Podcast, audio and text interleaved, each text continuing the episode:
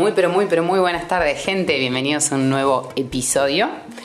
En esta tarde les traigo un cuentito que me parece que les va a gustar mucho y seguramente los va a dejar pensando tanto como, como me dejó pensando a mí. Y dice así. Hay una historia que cuenta que en una aldea había un anciano muy pobre, pero hasta los reyes le envidiaban porque poseía un hermoso caballo blanco. Los reyes le ofrecieron cantidades fabulosas por el caballo, pero el hombre decía, para mí, él no es un caballo, es una persona. ¿Y cómo se puede vender una persona a un amigo? Era un hombre pobre, pero nunca vendió a su caballo. Una mañana descubrió que el caballo ya no estaba en el establo. Todo el mundo se reunió diciendo, viejo tonto, sabemos que algún día te robarían el caballo. Hubiera sido mejor que lo vendieras. ¡Qué desgracia!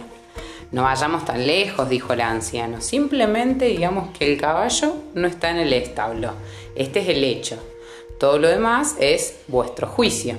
Si es una desgracia o una suerte, yo no lo sé, porque esto es apenas un fragmento. ¿Quién sabe lo que va a suceder mañana?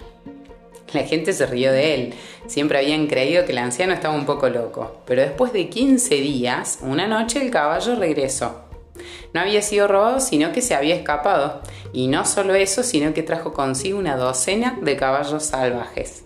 De nuevo se reunió la gente diciendo, tenías razón, viejo, no fue una desgracia, sino una verdadera suerte.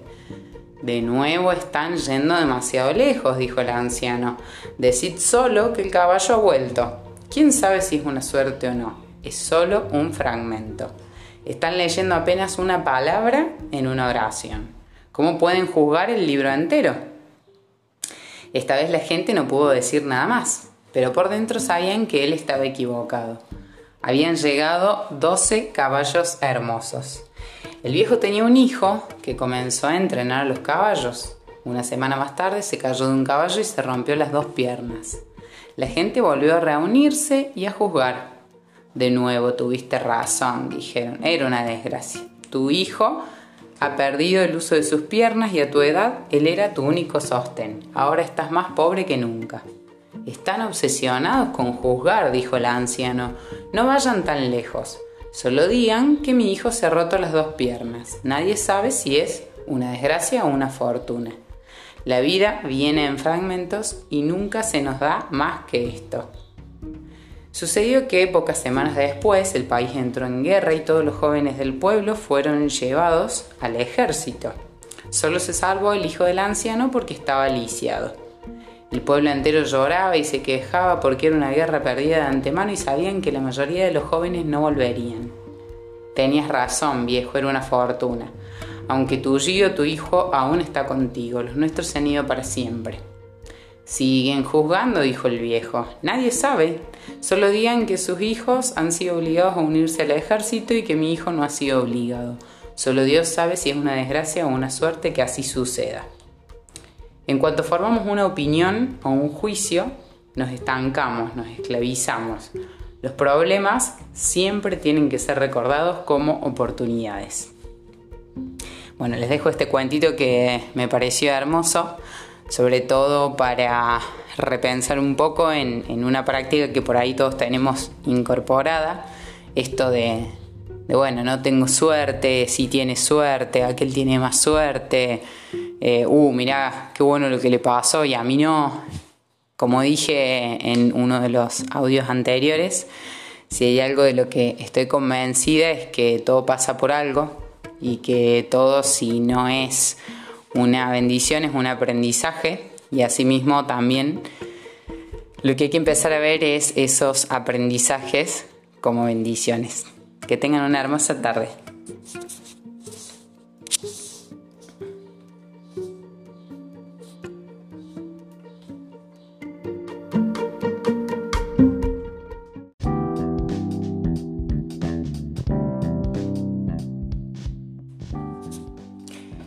Me ponía a pensar un poco esto del juzgar, ¿no? Del, de cómo desde chiquitos fuimos por ahí criados o acostumbrados a esto de juzgar, a ver qué tiene el otro que no tengo yo, qué hace el otro que no hago yo.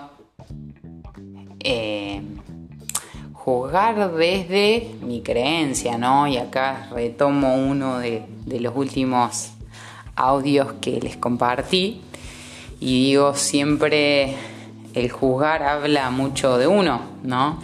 Algo que vimos en un curso que hice de, programación neurolingüística nos hablaba de que si viéramos en todo momento que al señalar a otro, hablando ya sea bien o mal de otro, un dedo señala al otro y tres señalan hacia, hacia nosotros.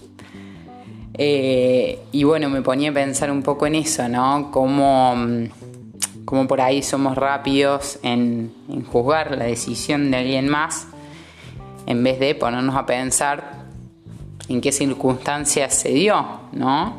Y muchas veces esas circunstancias no las conocemos y muchas veces esa persona no la conocemos, pero el juicio sale y sale muchas veces inconscientemente. Lo que está bueno por ahí es repensar ese modo de, de vincularnos, de pensar, de manejarnos en la vida, pensar qué, le lleva al otro a hacer lo que hizo, qué le llevó a hacer lo que hizo, y por ahí pensar en una mirada más amorosa del otro, ya sea conocido o no, amigo o no, familiar o no, querido o no. Pensar que, que bueno, que si hubiéramos estado en su lugar, en sus mismas circunstancias, eh, en su mismo nido familiar, digamos, con su mismo contexto y demás, hubiéramos actuado de la misma manera. Entonces por ahí esto de ponerse en el lugar de, esto de la empatía, ¿no? Que habla un poco de eso. Siempre lo pensamos como, uy, no, yo nunca hubiera hecho eso. No lo puedo perdonar porque yo nunca hubiera hecho lo que hizo esa persona. Y en realidad, el modo que hay que cambiar es el punto de vista, ¿no? Decir, no, sí, realmente sí. Si hubiera estado en el lugar de esa persona, con la familia de esa persona, hubiera vivido lo que vivió esa persona, si hubiese tenido las amistades que tuvo esa persona, si hubiera tenido los trabajos que tuvo esa persona y en fin el contexto y la vida de esa persona, probablemente hubiese hecho lo mismo que esa persona. Entonces, hoy la palabra que les quiero compartir y, que se queden pensando es esta de empatía, pero como una mirada amorosa del otro entendiendo que por ahí no compartimos los modos, pero saber que cada uno hace lo que puede con lo que tiene desde el lugar que ocupa. Gracias por escuchar.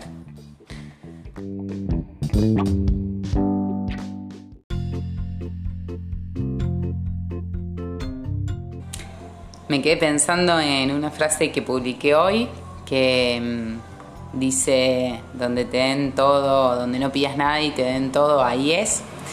Y pensaba esto, ¿no? Cómo estamos acostumbrados o criados con esa idea de no pedir, con, bueno, esa falsa ilusión que el otro simple y llanamente por conocernos tiene que saber todo, saber qué queremos en el momento, qué estamos necesitando, cuáles son nuestros anhelos, eh, y por ahí digo, ¿no? Eh, muchas veces me hice esa pregunta a mí misma y digo, a veces ni yo sé lo que quiero y aún así estoy esperando que el otro lo descifre, lo entienda o lo adivine. Entonces, creo que es algo para repensar, ¿no? Que nos acostumbraron a eso de que pedir está mal porque nos pone como en una situación de debilidad quizás eh, y digo, ¿y en qué posición nos pone el dejar que el otro adivine y que no se dé y esas expectativas o esas ilusiones caigan? ¿En qué situación nos deja?